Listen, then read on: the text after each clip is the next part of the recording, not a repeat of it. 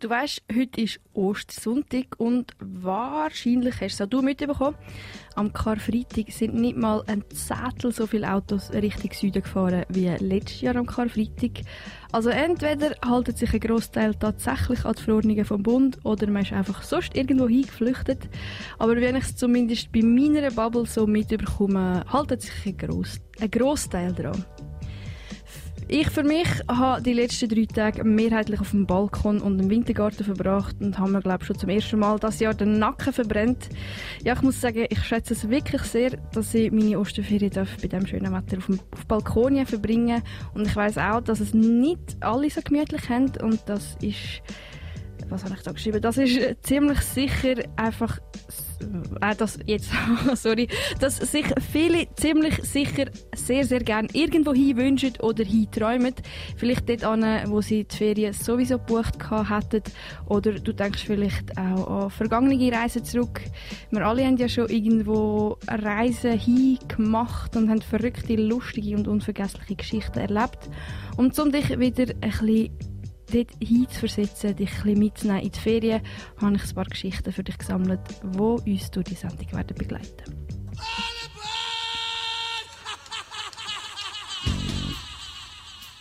Ad absurdum. Das ist ja verrückt.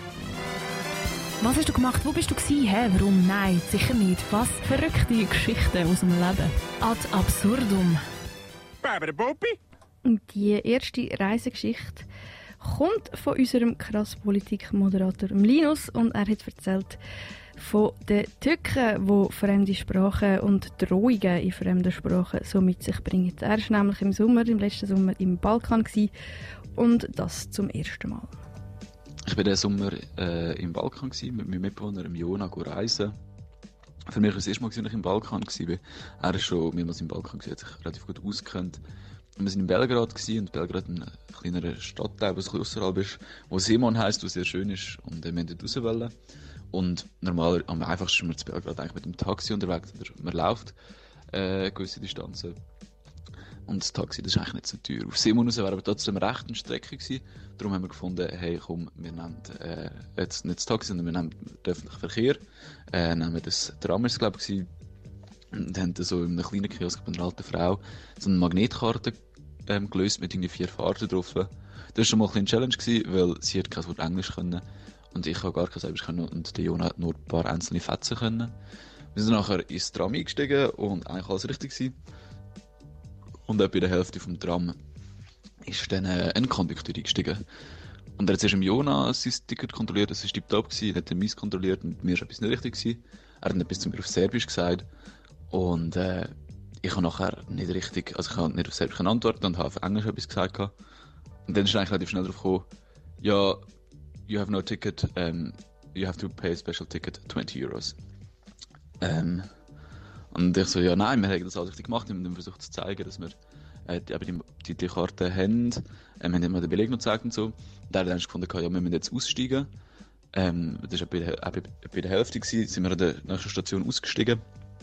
Und dann sind draussen mal mit ihm geredet.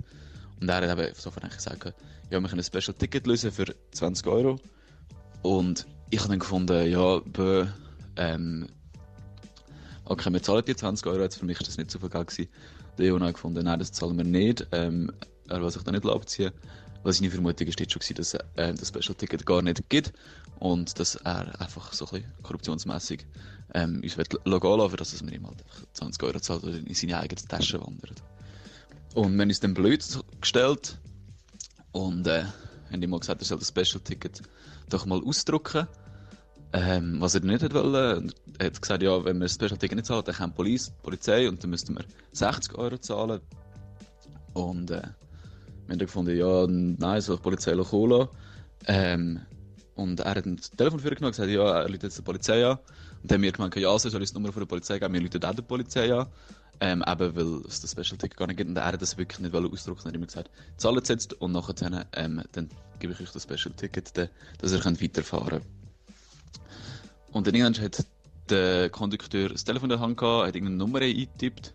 Wir haben aber gemerkt, dass er eigentlich nicht auf Anrufbutton drückt, er hat das Telefon so ans Ohr gehabt, ein paar Wörter auf Serbisch gesagt und immer so ein bisschen Police, Police, so ein paar englische Wörter drin gemischt, dass wir es sicher auch verstehen. Ähm, und eben so, und er hat gesagt, ja, die Polizei sagt auf dem Weg.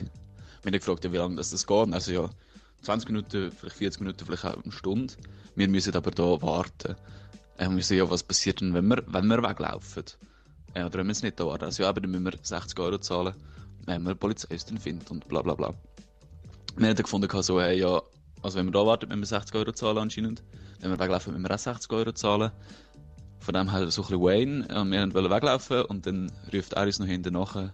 Ähm, ja, äh, sie würden uns nicht finden, sie haben Überwachungskameras mit der Tram und die Polizei würde uns dann sowieso finden und müssten wir eben sowieso die 60 Euro zahlen.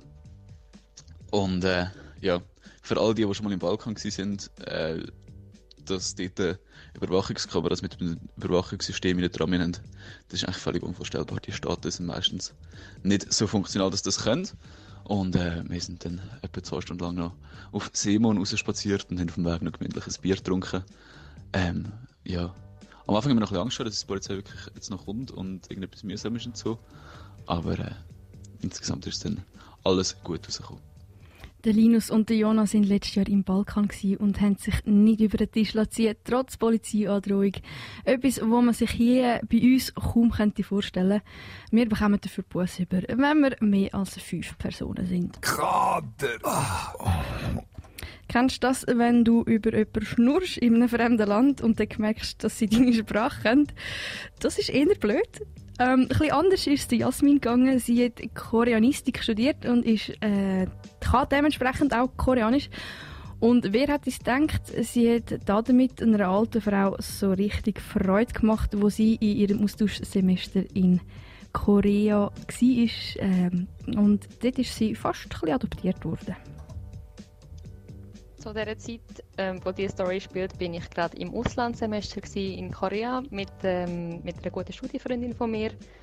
Ähm, wir haben dort auch Sprachkurs äh, besucht und, und haben darum auch ein bisschen Koreanisch können. Wir haben dann beschlossen, dass wir am Tag auf den Bukhansan klettern oder wandern Das ist einer der bekannteren Berge in Seoul, wo wirklich viele Leute immer gehen, wandern und als Tag haben wir uns ausgesucht ähm, im Buddha sein Geburtstag. Es ist Anfang Mai, es hat dann vom Wetter gerade gut gepasst und so.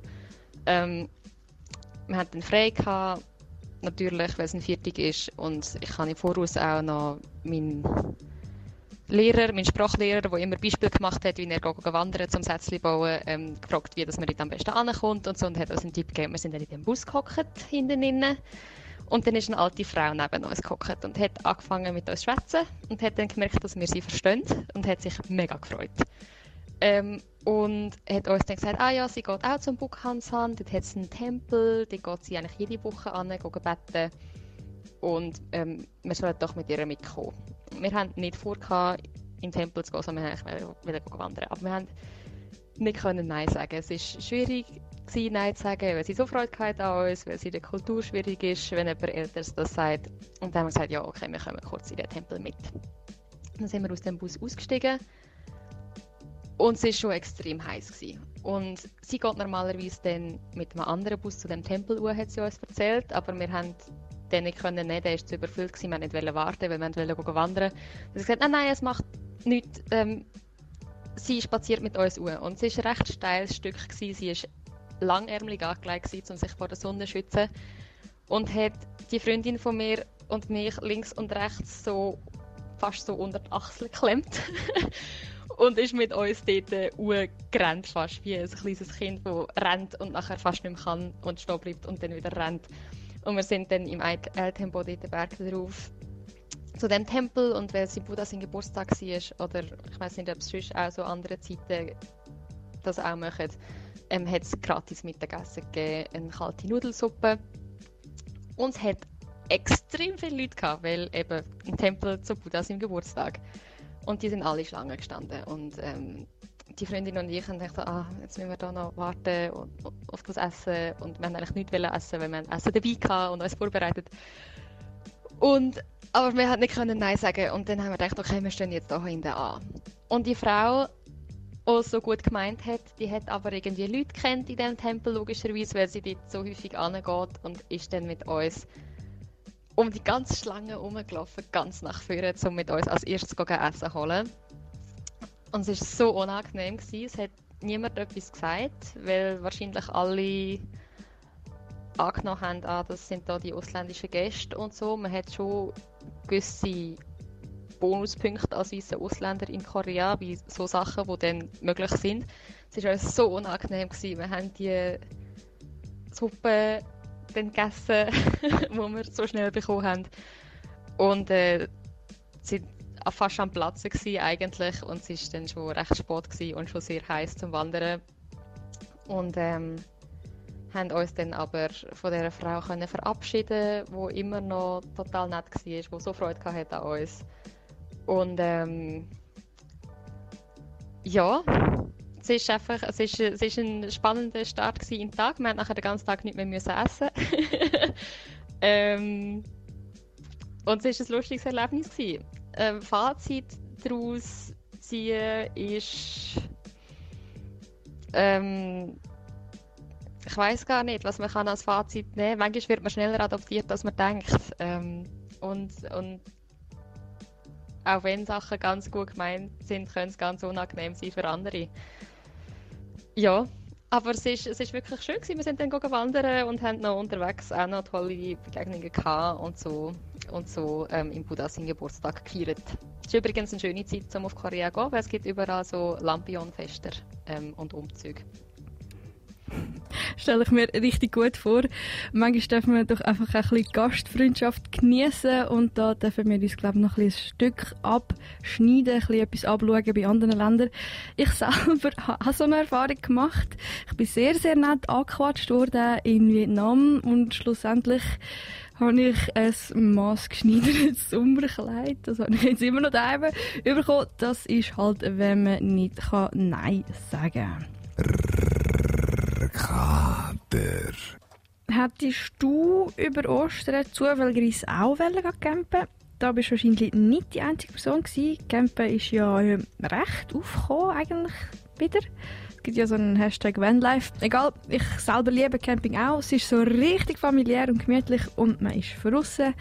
Ein bisschen anders war es bei meinem Dreifachgespäntchen der Simi. Sie war auf einem Roadtrip in Südeuropa und hat eine kleine Zeltplatzgeschichte zu erzählen. Das war in Spanien, vor eineinhalb Jahren. Ich habe dort äh, wie eine Art Rundreise um Spanien gemacht. Also das Ziel war eigentlich, auf Portugal runterzugehen. Wir sind äh, in der Schweiz gestartet, logischerweise, sind dann über Frankreich und dann auf Spanien, sind dann an der oberen Küste von Spanien gewesen, sind dann ganz runtergefahren, haben eigentlich auf Porto und haben dann aber dort irgendwie nicht so wirklich ein schönes Plätzchen gefunden, sind dann eigentlich am nächsten Tag, wo wir in Portugal waren, schon wieder zurück auf Spanien und ähm, sind dann irgendwann in Valencia gelandet, nachdem wir in Granada waren. Und in Valencia sind wir außerhalb der Stadt auf irgendeinem kleinen Campingplatz gewesen, wo absolut keinen Schattenplatz hatte. Es war wirklich einfach so ein offenes Feld, wo du einfach dein Zeugs anstellen ähm, den Wagen parkieren und es hat so ein ganz kleines Läden und noch ganz einen kleinen Swimmingpool. Ähm, aber das ist so hart massiv überfüllt gewesen. Ich weiß nicht, ob das irgendwie einfach der einzige war, den wir gefunden haben, oder ob es der einzige war, der noch einen freien Platz hat. Keine Ahnung mehr. Aber ähm, auf jeden Fall hat die Sonne einfach richtig hart abgebrannt und es war mega scheiße, weil wir kein Sonnendach hatten. Das heisst, wir sind eigentlich die ganze Zeit in der prallen Sonne gehockt. Und der einzige Schatten, den es hatte, war entweder bei einem der zwei Bäume beim Swimmingpool oder beim kleinen Lädeli vorne. Und das kleine Lädeli ist irgendwie von einer Familie betrieben worden. Und die haben am Mittag und am Abend haben so ganz kleine Tapaskarten gehabt. Aber es sind die geilsten Tapas die ich in diesen drei Wochen Spanien-Rundreise gegessen habe. Es war wirklich so fein. Gewesen. Und dann haben wir halt gefunden, ja komm, wir hocken einfach irgendwie so ein den ganzen Tag dort an, nachdem wir von der Stadt zurückgekommen sind. Ähm, sind dort gesessen, haben dann am Abend schon zwei, drei Bierchen getrunken gehabt, haben dann gefunden, wir essen gerade in dem Restaurant. Also Restaurant eben, in dem kleinen äh, Kiosk war es fast. Gewesen. Weil wir haben am Abend vorher probiert zu kochen und da sind so viele Bienen und Wespen rum. Es ist einfach, ja, wir haben keine Lust mehr zum Kochen. Und dann haben wir dort gegessen und es war mega schön. Gewesen. Wir haben mega lange geredet und so ein, zwei, drei, vier, fünf Bierchen getrunken. Und irgendwann haben wir dann so ein bisschen gemerkt, dass die Familie, die neben uns gesessen ist, das ist ein Mann und eine Frau und ein kleines Mädchen, gewesen, die haben die ganze Zeit darüber geredet, auf Hochdeutsch, weil sie von Deutschland waren, dass ihre Tochter Muckenstich hat, so krass. Und sie die ganze Zeit am, am Aufkratzen war. Und sie haben aber keinen, wie sagen wir Parapick gehabt, der das Kratzen lindert. Weil irgendwie alles, was sie gefunden haben, ist so alkoholisch oder irgend so etwas, hat irgendetwas drin gehabt, dass man es nicht Kind geben.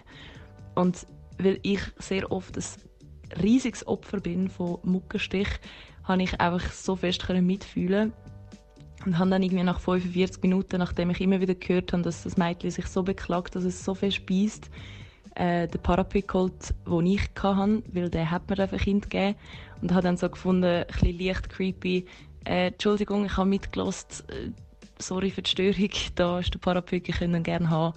Ich habe noch einen zweiten, den, wir, den ich noch brauchen kann. Und dann sind wir dank diesem Muckenstich vom Mädchen ins Gespräch gekommen, haben dann irgendwann unseren Tisch zusammengeschoben und sind wirklich einfach irgendwie vom 6 bis am 3 Uhr morgen mit denen dort gesessen, haben geredet, haben zusammen gegessen, haben zusammen getrunken. Und es war mega schön, weil das Mädchen war, glaube ich, 5 Und sie hat halt immer so ein bisschen mitreden aber weil halt die Eltern und wir doch ein bisschen älter sind als sie, hat sie immer so ein das Gefühl gehabt, sie kann halt nicht mitreden. Und dann ist mein Freund irgendwann auf die Idee gekommen, dass man doch könnte so das Malspiel machen, wo man ähm, das Blatt so vier, fünf Mal faltet und dann fängt jemand oben an, malt den Kopf, dann macht jemand die Schultern bis zu der Hüfte. Äh, die nächste Person macht dann bis zu den Knie und die nächste Person dann bis zu den Füßen. Und das haben wir dann mit ihr gemacht, etwa fünf, sechs Mal, weil sie einfach nicht mehr aufhören und wir haben die Bilder immer noch daheim und haben es irgendwo aufgehängt. Und es ist einfach mega schön, weil wir haben mega random einen Abend verbracht mit diesen Leuten, die wir nicht kennt haben. Dank einem Muckenstich, den die Kleine hatte. Und es war mega lustig. Schlussendlich sind wir dann das vierte, weil die Kleine ist dann irgendwann ins Bett, sind wir das vierte dort geguckt, völlig betrunken und haben einfach einen mega schönen Abend gehabt.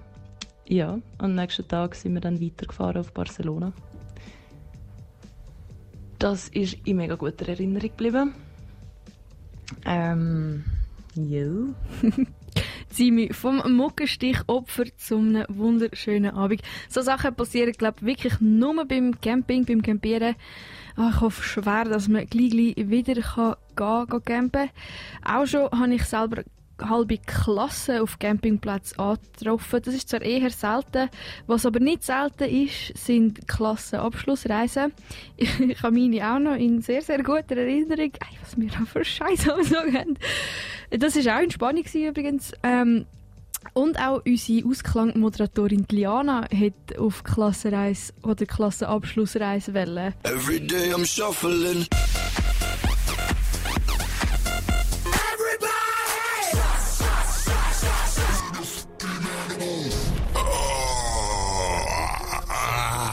Der Kater. Der Kater auf dreifach von 11 bis 2.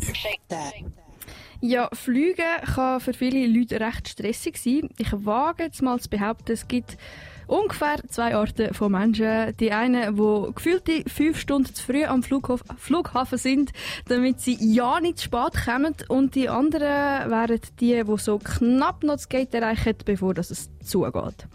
Ähnliches hat unsere Ausklangmoderatorin Liana erlebt. Und das, bevor die eigentlichen Ferien überhaupt angefangen haben. Meine abenteuerlichste oder vielleicht besser turbulenteste Reisestory ist auf dem Weg auf die Abschlussreise passiert und zwar noch in der Schweiz.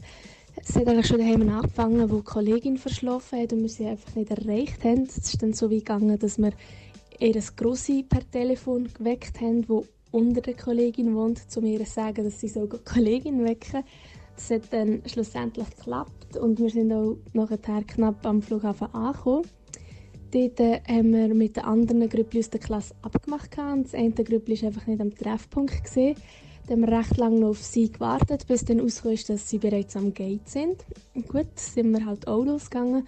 Ähm, durch die Sicherheitskontrolle dort müssen anstehen und dann zu der Passkontrolle kommt dort auch mega, mega lang müssen anstehen, wo wir wirklich mega weit hinten noch sind ist auf dem Bildschirm gestanden, dass unser Gate in zwei Minuten schließt. Wir sind ja super. Sind wir so leicht gestresst gewesen. Aber es sind dann gleich noch das Gate gekommen. Ich weiß nicht, wie es gegangen ist. Irgendwie jetzt länger offen gehabt, als dort geschrieben war. Ähm, Im Gate haben wir dann wieder müssen anstehen, um die ID zeigen. Und dann kommt aus so eine Flughafenfrau hinterführen und hat zu dieser ID-Kontrolleurfrau gesagt, dass sie eine ID gefunden hat von einem Herr, der auf unserem Flug sei. Und dann die beiden Frauen sich beide so gefragt, ja, also so fast ein darüber abgelästert, welcher Herr so dumm ist und das kann doch nicht sein und so. Und dann ist herausgekommen, dass das unser einziger Mann in der Klasse war, der seine ID zwischen der Passkontrolle und dem Gate noch verloren hat. Ja, es war recht ein turbulenter Morgen. Gewesen. Aber wir haben es nachher gleich alle noch ganz mit allem Gepäck, mit allen IDs, mit allen Kameradinnen und Kameraden aufs Split geschafft. Es waren gleich eine schöne Ferien. Gewesen. Ah, jetzt habe ich es verstanden. Sie ist auf Split, das habe ich nicht gecheckt. Uh, ja, das war Liana. Sie ähm, hat ziemlich Turbulenz am Flughafen gehabt und das hat ihr, glaube ich, gelangt. Ja, das mit dem Fliegen ist momentan ein so eine Sache. Flugscham ist schon lange kein Fremdwort mehr und es ist tatsächlich etwas passiert, was sich so wahrscheinlich niemand hätte vorstellen können. Die Flugzeuge die bleiben aktuell gerade am Boden. Und trotzdem will ich mit dir heute ein in Reisen eintauchen, die andere Leute erlebt haben, damit du vielleicht selber ein bisschen kannst träumen und mal weg von dem ganzen Corona-Gelaber kommst. Eine Geschichte von jemandem, der eine gigantische Strecke zurückgelegt hat, aber nicht mit dem Flug, sondern mit dem Velo, die hörst du in gut einer Viertelstunde.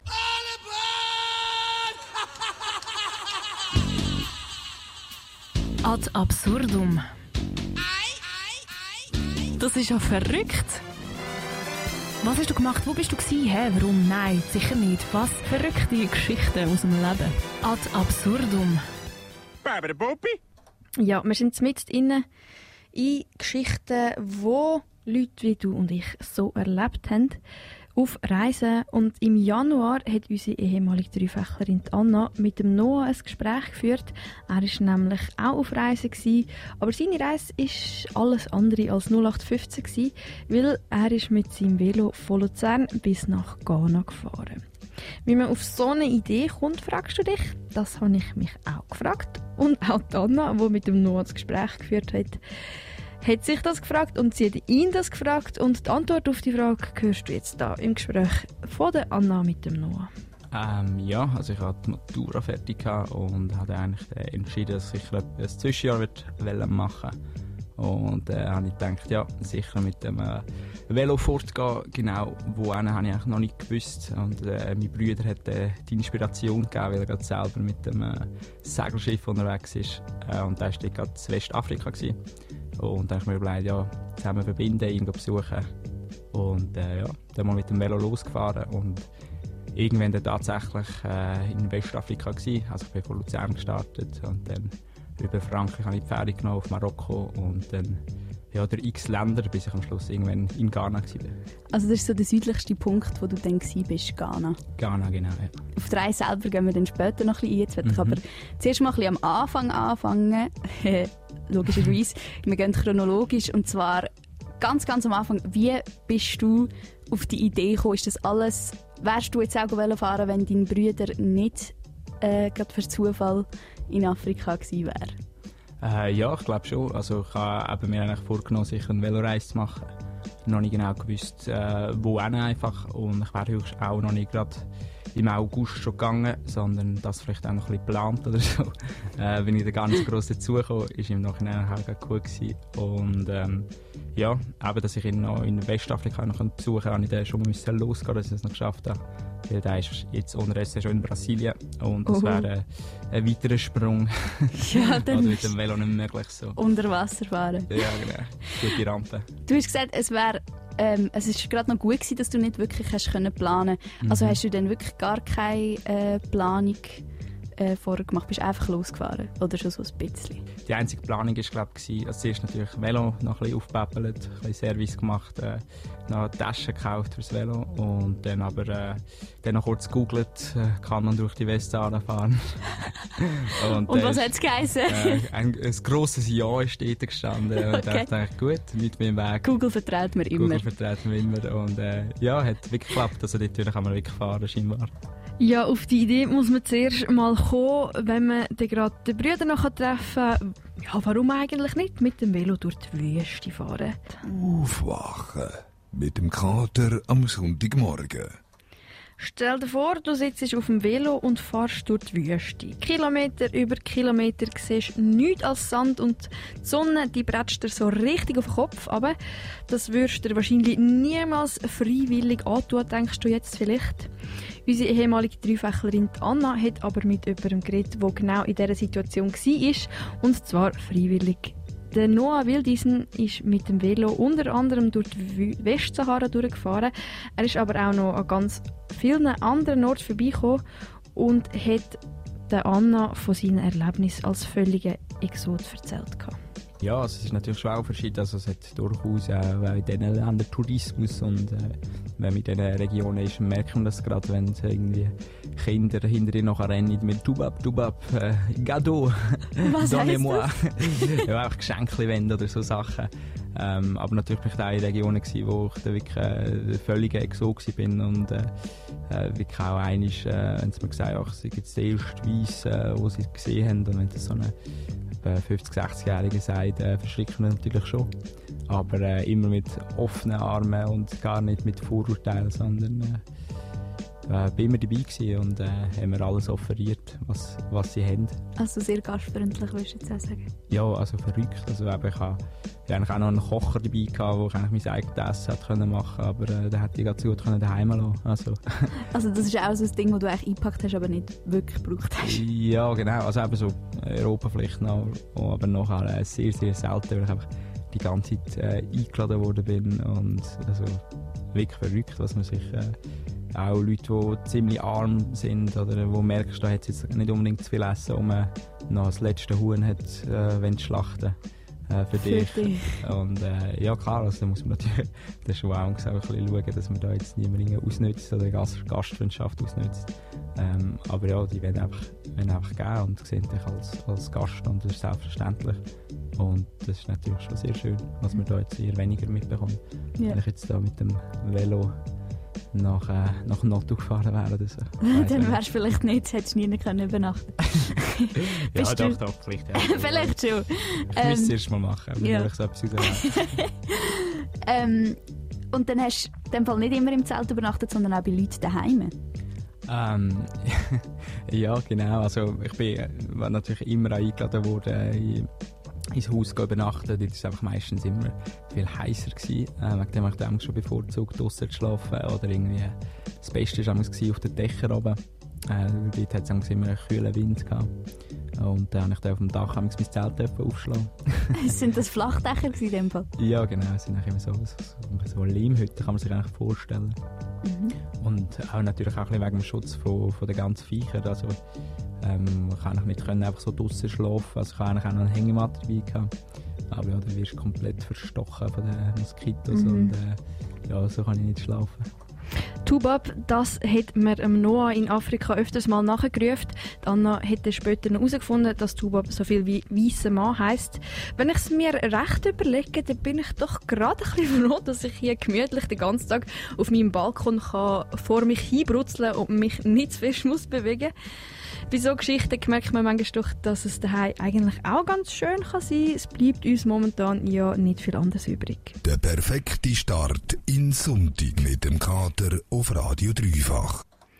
Und eine letzte Geschichte habe ich parat und zwar kommt die von der Michelle.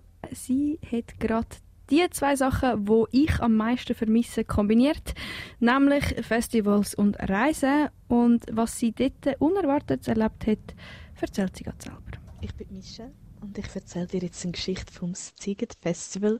Das ist ein, ähm, ein Festival in Budapest. Das ist eines der grössten Festivals in Europa und das ist so auf einer Halbinsel und auf dem Festival gibt es wirklich alles. Also es gibt einen Sportplatz, es gibt einen Art Place, es gibt ein, ein Spiegellabyrinth, es gibt so Bungee-Jump-Anlagen, es gibt ein Sandbar, es gibt ein Siesta-Camping, wo es die ganze Zeit Aperol-Spritz-Zeug gibt. Ah nein, das ist der Aperol-Campingplatz. Es gibt auf jeden Fall mega viele Sachen. Ähm, ich glaube, du weißt, was ich damit sagen damit. Und ich bin an dem Festival mit drei Kolleginnen vom Dreifach gewesen. Und wir haben aber in der Stadt gewohnt, nicht auf dem Gelände selber, sondern einfach so im Airbnb in der Stadt selber in Budapest.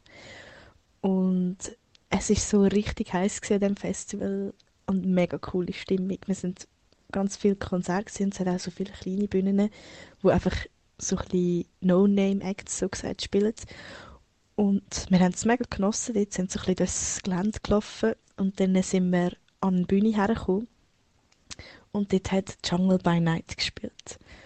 Und wir haben eigentlich sie nicht geplant zu hören. Und nachher ist es aber so ein geiles Konzert gewesen, sind wir voll abgegangen. Und irgendwann sind wir halt ganz vorgestanden. Und nachher er plötzlich gesagt Michelle so, hey Michelle, ich kenne den einen in dem Fall. Da habe ich schon mal an einem Konzert gesehen, wo, sie zu Luzern. Und dann äh, ich so, ah, Szene, voll verrückt. Und sie hat eben dort schon mit ihm geredet und sie haben auch Nummern gewechselt und so. Und nachher ähm, hat sie nach dem Konzert so gesagt, hey, ich, ich wollte ihm noch schnell Hallo sagen. Und dann sind wir so da gestanden und sind sie nachher noch ähm, so wie an der, an der, Zell, an der Zaun oder so, das Gitter vor der Bühne, ähm, noch mit ein paar Leuten reden. Und nachher hat sie aber irgendwie gleich nicht getraut, Hallo zu sagen. Und dann bin ich einfach so, habe ich mega laut gerufen, so, hey, hallo, sie kennt dich. ja, wieder mal peinlich von mir. Anyways, ähm, es war eigentlich eine mega gute Idee, gewesen, weil sie haben nachher miteinander geredet und sind, haben dort Nummern austauscht. Beziehungsweise haben sie eigentlich schon austauscht gehabt, aber sie haben sie dann nochmal neu gegeben. Und dann haben wir gedacht, ja, wahrscheinlich schreibt er eh nichts. Also wir haben gesagt, vielleicht machen wir nachher noch etwas, aber ich habe eigentlich nicht so daran gelebt. Auf jeden Fall haben sie nachher so geschrieben, so, hey, sind wir noch auf dem Gelände? Und wir so, ja, voll. Dann haben wir uns irgendwo getroffen und sie sind das Neunte gewesen, also ihre Band, es sind neun Leute dabei. Und nachher wir so, ja, easy. Es war mega lustig mit ihnen. Ähm, sind wir überall ein bisschen eins am Weg Und irgendwann sind wir dort in die Stadt gegangen, zu uns ins Apartment und haben dort voll Party gemacht. Und eigentlich ist so, unser Zimmer ist so in einer Innenhof und sie haben immer gesagt, wir sollten nicht zu laut sein, keine Partys machen und so. Wir sind so fucking laut gewesen. Wir haben die Fenster offen und die Türen, weil es so heiß war. wir haben mega Musik abgelassen und irgendwelche Bar-Tänze tanzt, die ich noch nie in meinem Leben getanzt habe. Es war mega lustig. Gewesen. Und das ist einfach richtig Spass gehabt. Auf jeden Fall ist nachher irgendwann der Fisu noch zu uns dazugestoßen, weil er ist fürs Dreifach als Ziege gegangen und hat am anderen nur gewohnt und ist dann nachher auch noch gekommen. Und dann haben wir etwa am 4 Uhr morgen beschlossen, hey komm, jetzt gehen wir den Ausgang. Und dann sind wir rausgegangen und gerade wo wir raus sind, hat es so richtig von Schiffen und dann sind wir voll crazy durch die Straße getanzt und sind wirklich nachher flitschnass gewesen. Und irgendwann, ähm, wir haben dann halt einen Club gesucht, der noch aufgehört und es haben einfach alle schon zugehört. Es hat langsam ein bisschen angeschissen. Und nachher irgendwann, nach etwa 100 Jahren, gefühlt 100 Jahren rumlaufen, haben wir dann doch noch einen Club gefunden, der noch aufgehört und der hat so richtig nice Hip-Hop gespielt. Und dann sind wir sicher zwei Stunden noch voll am Abshaken gewesen. Ich hatte nachher am nächsten Tag richtig Muskelkater vom Tanzen. Aber es war so richtig gute Stimmung gewesen. Es hat so krass Spass gemacht. Und nachher sind wir heimgegangen. Das war etwa halb sieben am Morgen, Sonne schon wieder am Aufgehen. Und mir ich einfach so gedacht, Scheiße, wir müssen am nächsten Tag am 9 Uhr aus dem Apartment sein, wir müssen noch alles putzen.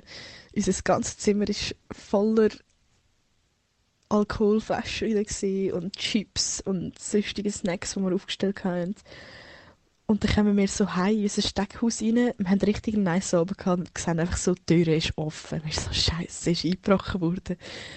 Und das Fenster ist aber auch noch offen. Da haben wir einfach gemerkt, wir haben vergessen, die Tür und das Fenster zu tun. Aber hey, es hat uns niemand etwas gebracht, es hat uns niemand etwas gestohlen und wir haben richtig einen geilen Abend gehabt. Wir sind zwar am nächsten Tag recht verkatert und sind dann sogar auf dem Bahnhof-Bus eingepfust, beziehungsweise ich bin eingepfust. Es war aber mega geil. Gewesen richtig ein spassiger Abend. Sonst war, glaube der letzte Abend am Ticket Festival. Gewesen. Ich vermisse das so fest.